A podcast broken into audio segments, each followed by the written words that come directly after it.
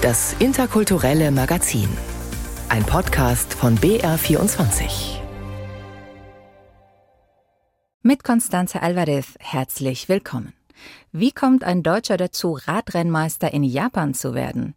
Davon erzählt Michael Krehe in seinem Buch Über gestern in Japan.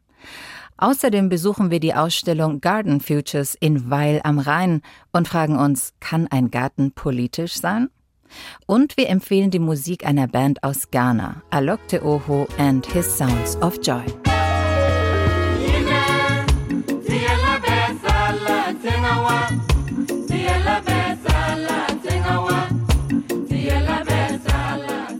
Wir hören Musik aus Ghana, aus dem Westen Afrikas. Ein Land, das schon spürbar unter den Folgen des Klimawandels leidet, obwohl es wenig dazu beiträgt. Gerade mal 700 Kilo Treibhausgase produzieren die Ghana pro Kopf im Jahr. Zum Vergleich, in der EU sind es durchschnittlich acht bis neun Tonnen. Durch die steigende Erderwärmung sinken in Ghana die Wasserpegel der Stauseen und im Norden, in der Savanne, macht die Dürre den Menschen zu schaffen. Doch nicht nur dort, auch in vielen anderen Gegenden der Welt sind die Folgen des Klimawandels zu spüren in Form von heftigen Waldbränden oder Überschwemmungen. In Europa wiederum kursiert die Angst, dass diese Umweltkatastrophen Millionen von Menschen aus Asien und Afrika in den globalen Norden treiben könnte. Doch wie wahrscheinlich ist das? Das hat Roswitha Buchner den Migrationsforscher Benjamin Schraven gefragt diese Horrorszenarien mit einem millionenfachen Ansturm von Klimaflüchtlingen oder generell von Migrierenden, die verzweifelt versuchen, in Richtung Europa zu gelangen, in einem bis dato unvorstellbaren Ausmaß, das ist eigentlich eher unrealistisch. Sagt der Migrationsforscher und Politikwissenschaftler Benjamin Schraven. Zum einen liegt das daran, dass der Zusammenhang zwischen Klimawandel und Migration sehr komplex ist. Denn Migration wird von vielen Faktoren beeinflusst und der Klimawandel ist nur einer davon. Zum anderen migrieren die meisten Menschen allein schon aus finanziellen Gründen innerhalb des eigenen Herkunftslandes oder gehen in ein Nachbarland. So müssten sich vor allem die Städte im globalen Süden auf mehr klimabezogene Mobilität einstellen, sagt der Migrationsforscher in seinem neuen Buch Klimamigration.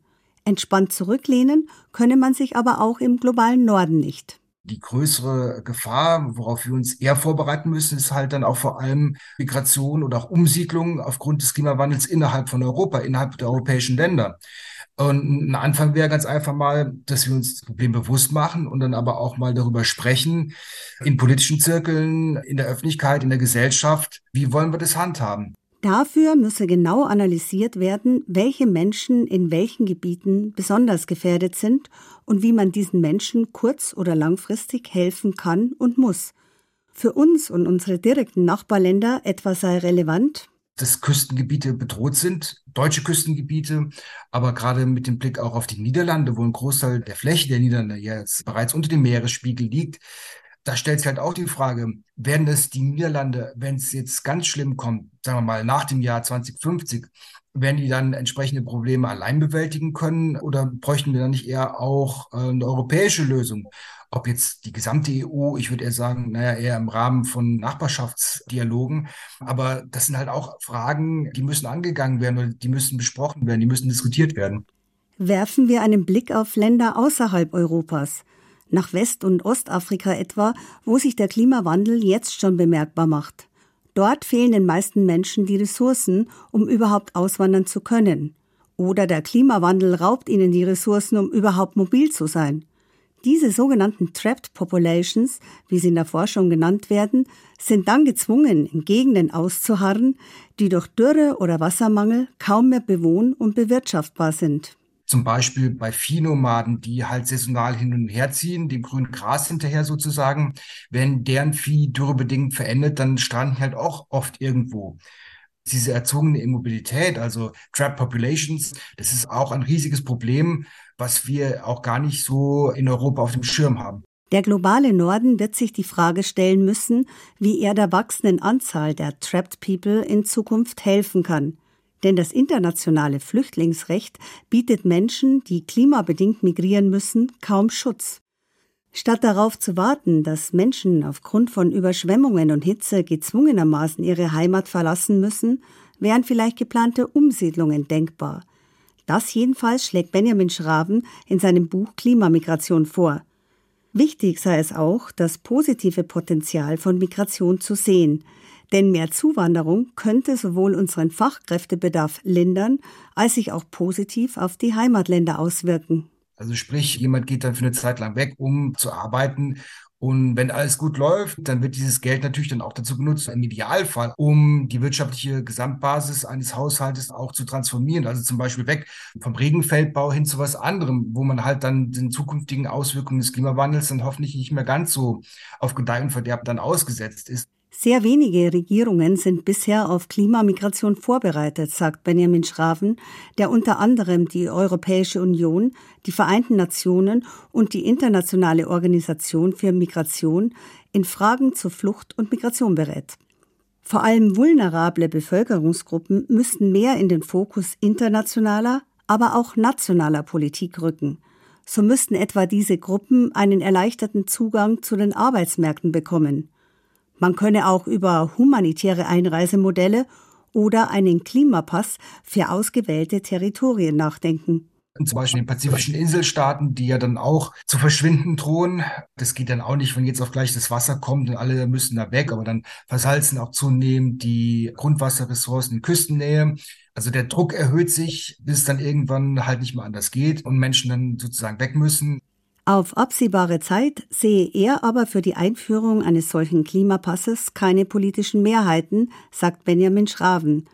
Denn Zuwanderung, Migration und Flucht seien in der Politik toxische Themen. Dabei stehe gerade Europa in einer besonderen Verantwortung, sich bei den Herausforderungen des Klimawandels zu engagieren. Denn als Teil des globalen Nordens hat es durch seine Treibhausgasemissionen den menschengemachten Klimawandel zum größten Teil mitverursacht. Benjamin Schraben wünscht sich deshalb von der Politik eine sachgerechte Auseinandersetzung mit dem Thema weg von Alarmismus und Horrorszenarien, die tun der Sache nicht gut, sondern eine Sachdiskussion wo man abwägt, welche politischen Lösungen die besten sind, die eben diese positiven Aspekte maximiert und negative Aspekte weitestgehend zu minimieren. Das sagt Benjamin Schraven. Sein Buch Klimamigration ist beim Transkriptverlag erschienen und kostet 27 Euro. In Zeiten steigender Temperaturen werden kühlende Gärten zu einem immer kostbareren Gut. Weltweit denken Architekten und Städteplaner darüber nach, wie sich mehr Grün in unsere Metropolen bringen ließe. Etwa durch Community Gardens, vertikale Stadtfarmen, begrünte Dächer und Fassaden. Wie vielfältig und experimentell die Ansätze sind, zeigt die Ausstellung Garden Futures im Vitra Museum in Weil am Rhein. Dabei geht es nicht nur um den Blick nach vorne, sondern auch um die uralte Faszination des Menschen für exotische Pflanzen und um die Frage, kann ein Garten politisch sein? Ja, und vor allem ist er ein Hort der Vielfalt was wir vielleicht gar nicht so wissen oder uns darüber gar nicht so bewusst sind, wie international die Pflanzenbevölkerung unseres Gartens eigentlich so ist. So Viviane Stappmanns, Kuratorin der Ausstellung Garden Futures, die im Vitra Design Museum in Weil am Rhein zu sehen ist und sich Fragen zur Geschichte und Zukunft des modernen Gartens stellt. Viele dieser Pflanzen wurden ja importiert als Zierpflanzen oder Nutzpflanzen von ganz weit her, haben ihren Ursprung eigentlich ganz woanders und wurden dann vielleicht auch in eine ganz andere Richtung gezüchtet. Als Beispiel dafür oder als Symbol dafür zeigen wir in unserer Ausstellung ein Objekt, den sogenannten Wardian Case oder auf Deutsch heißt der der Wortsche Kasten. Das war so eine Art transportables Gewächshaus, was Ende des 19. Jahrhunderts erfunden wurde, damit man Pflanzen auch lebendig transportieren konnte. Das war eigentlich ein Hilfsmittel, um vor allem eben auch Nutzpflanzen wie jetzt Kaffee oder Tabak zu transportieren, aber eben auch Zierpflanzen für den Garten. Ein zarter Korallenfarn trat als erste Pflanze 1834 in diesem Kasten den weiten Weg von Australien nach London an. Bald darauf wurden im viktorianischen Großbritannien Fahne große Mode. Mit der Ausbreitung der Kolonialreiche und der aufkommenden Faszination für exotische Pflanzen wurde die Gartenarbeit in Großbritannien ein beliebter Zeitvertreib der Oberschicht und des Bürgertums.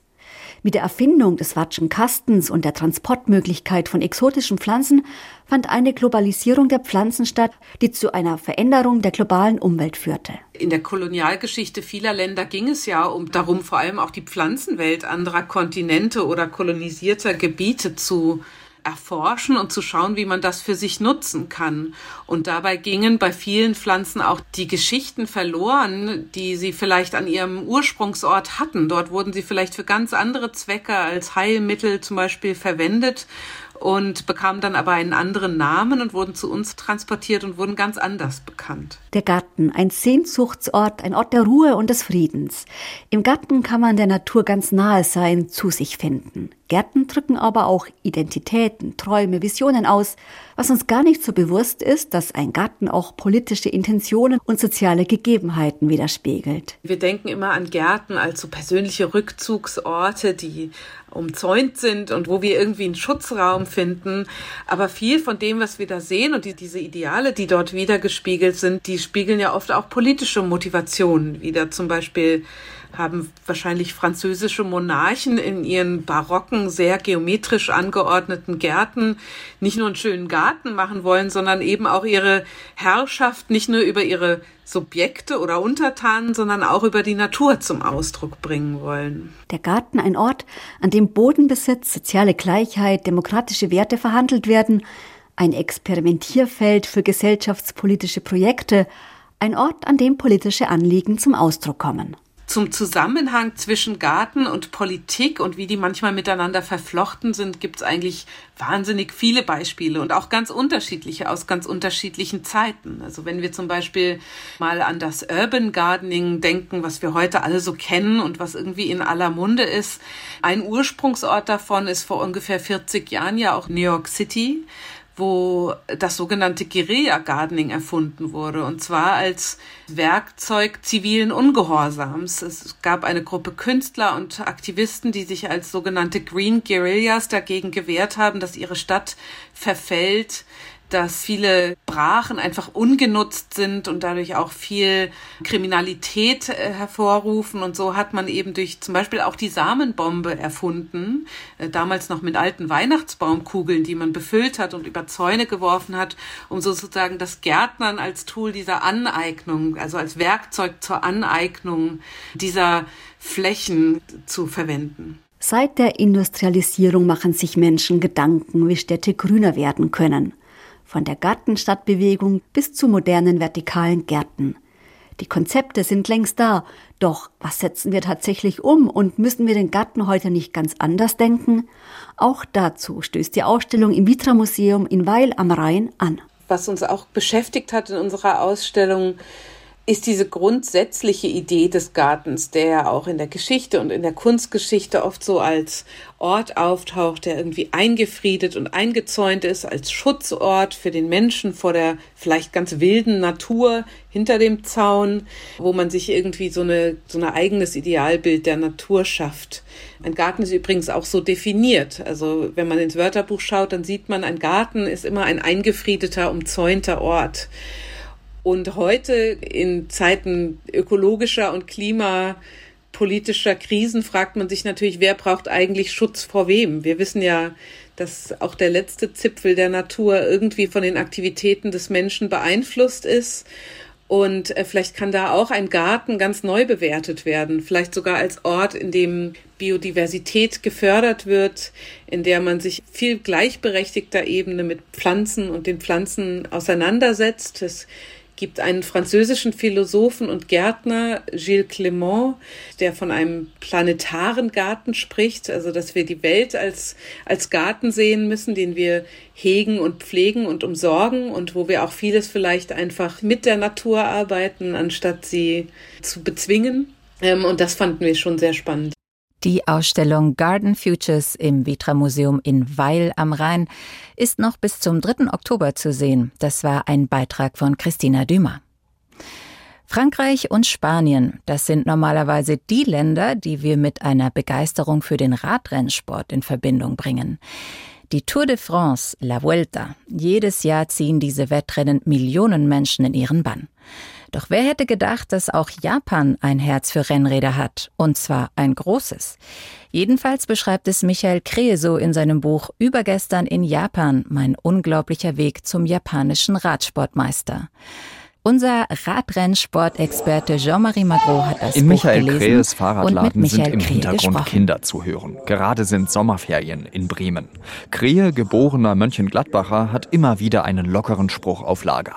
Du musst ja gar keinen guten Radladen aufmachen. Du musst ja nur einen aufmachen, der besser ist, als was es sonst gibt. Und das ist nicht so schwierig. Ne? Michael Krehe würde nicht sagen, dass er aus Leidenschaft für den Radsport einen Laden aufgemacht hat, sondern weil er kein guter Angestellter sei. Das hat er auch in Japan gelernt, wo er viele Jahre seines Lebens verbrachte. Krehe hat ein Buch geschrieben, Übergestern in Japan heißt es. Und darin beschreibt er seinen Weg vom jungen, punkbegeisterten Studenten hin zum japanischen Radsportmeister. Die Geschichte beginnt in Aachen, Mitte der 80er. Krehe studiert Bauingenieurwesen, spezialisiert sich auf Mauerwerk und Mörtel. Und Hochlochblock, Hohl, ja, Hochlochziegel. Also wenn ich nicht nach Japan gegangen wäre, hätte ich vermutlich im Studium promoviert dann und wäre jetzt irgendwie Mörtelpapst oder sowas. Und das wäre natürlich auch ein Gewinn für die Menschheit gewesen, vielleicht aber nicht ein Gewinn für mich. Ne? Sein Buch ist gespickt mit diesen ironischen Kommentaren. 1985 nimmt er teil an einem Aufsatzwettbewerb und gewinnt einen Aufenthalt in Japan. Er ist begeistert. 1990 darf er nochmal hin für den Deutschen Akademischen Austauschdienst, dann sogar für zwei Jahre. Und weil die U-Bahnen immer brechend voll und Tokio die größte Metropole der Welt ist, will sich Krähe ein Rennrad kaufen. Er ist dann in einen kleinen Laden gegangen, der mir dann ein Panasonic Stahlrad nach Maß gefertigt hat, weil es einfach in meiner Größe keine Rennräder von der Stange zu kaufen gab. Krähe nämlich braucht eine Rahmenhöhe von 60 cm, während in Japan bei 54 eigentlich Schluss ist. Der junge Mann erkundet Tokio auf dem Rad, lernt seine Frau kennen und zieht mit ihr für kurze Zeit in die, wie er schreibt, Glitzermetropole Düsseldorf. Er heuert bei Hochtief in der Auslandsabteilung an, arbeitet anschließend in China und Kuala Lumpur. Krähe möchte aber zurück nach Japan und findet dort einen Arbeitgeber. Ende der 90er geht es wieder zurück auf die Insel. Er kauft sich ein neues Rennrad und weil er schlecht in seinem Job ist, sagt Krähe, hat er damals Zeit, am Training einer Rennradgruppe teilzunehmen. Und dann habe ich eben festgestellt, dass mir das Fahren in der Gruppe und das Überholen von anderen Radfahrern eben wahnsinnig viel Spaß macht. In Japan gibt es verschiedene Klassen. X, F, E bis hin zu SS.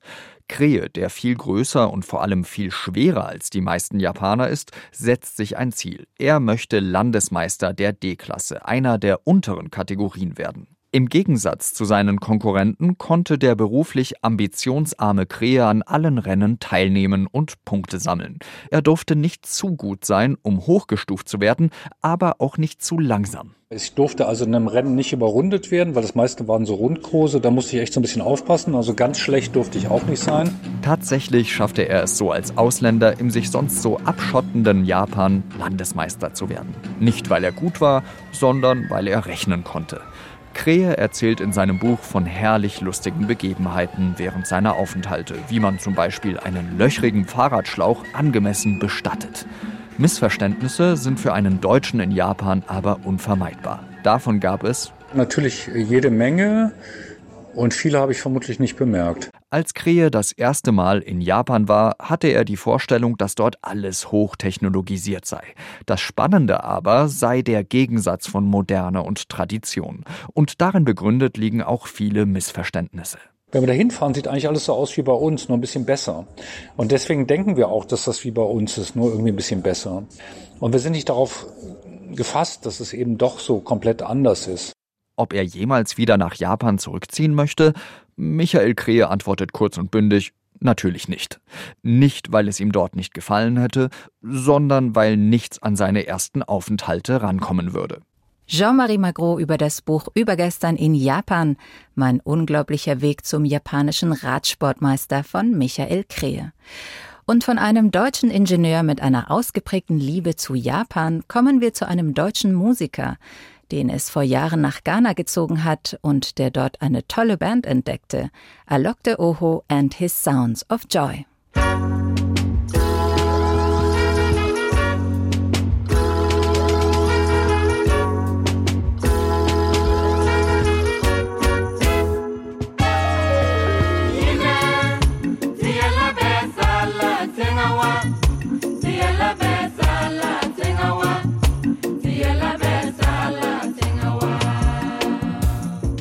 Anfang 2013 habe ich mir mal gedacht, jetzt fahren wir hoch in den Norden, weil das ist wie eine ganz andere Welt. Wenn der Urwald aufhört, fängt die Savanne an und es ist eine ganz andere Region, ganz andere Kultur. Da bin ich hochgefahren mit dem Bus, fast den ganzen Tag fährt man da und bin dann am Busbahnhof ausgestiegen. Da lief dann zufällig ein Stück von Alokte. Da bin ich hellhörig geworden und hatte dann auch erstmal rumgefragt. Das war so mit äh, Reggae-Rhythmus. Das habe ich erst später gelernt, dass der Gospel in Ghana ähm, den Reggae-Rhythmus verwendet. Das heißt aber trotzdem Gospel. Ich habe da immer nachgefragt nach der Frafra Reggae Band und Frafra Reggae Band und keiner konnte mir weiterhelfen.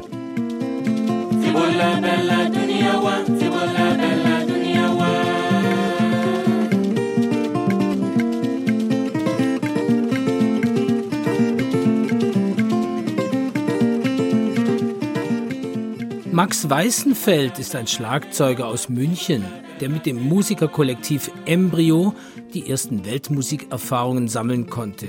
Jetzt lebt er in Berlin und Accra, Ghana, wo er Musik produziert, die bislang einem größeren Publikum noch weitgehend unbekannt sein dürfte. Frafra Gospel aus Bolgatanga, nahe der Grenze zu Burkina Faso. Come on,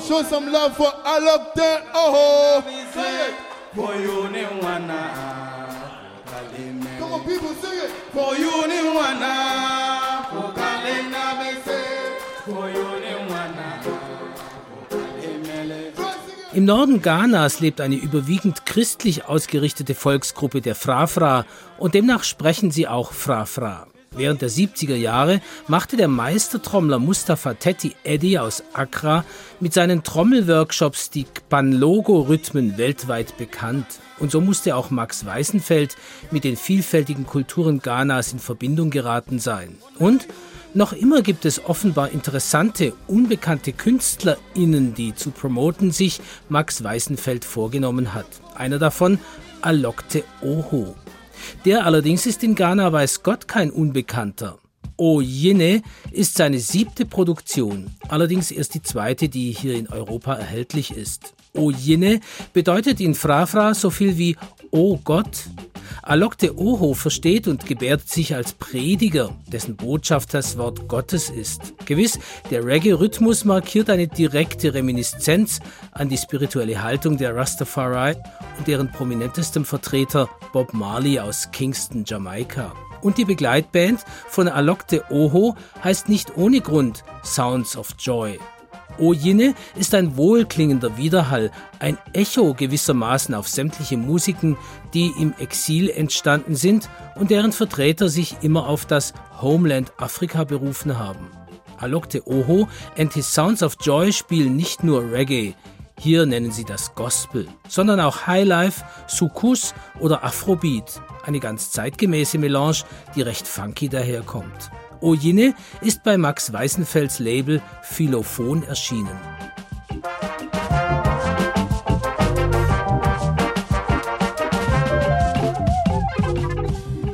Das war Musik aus dem Album O Yinne von Alok de Oho and His Sounds of Joy, erschienen bei Philophone Records und das war ein Beitrag von Roland Biswom. Damit geht das interkulturelle Magazin für heute zu Ende.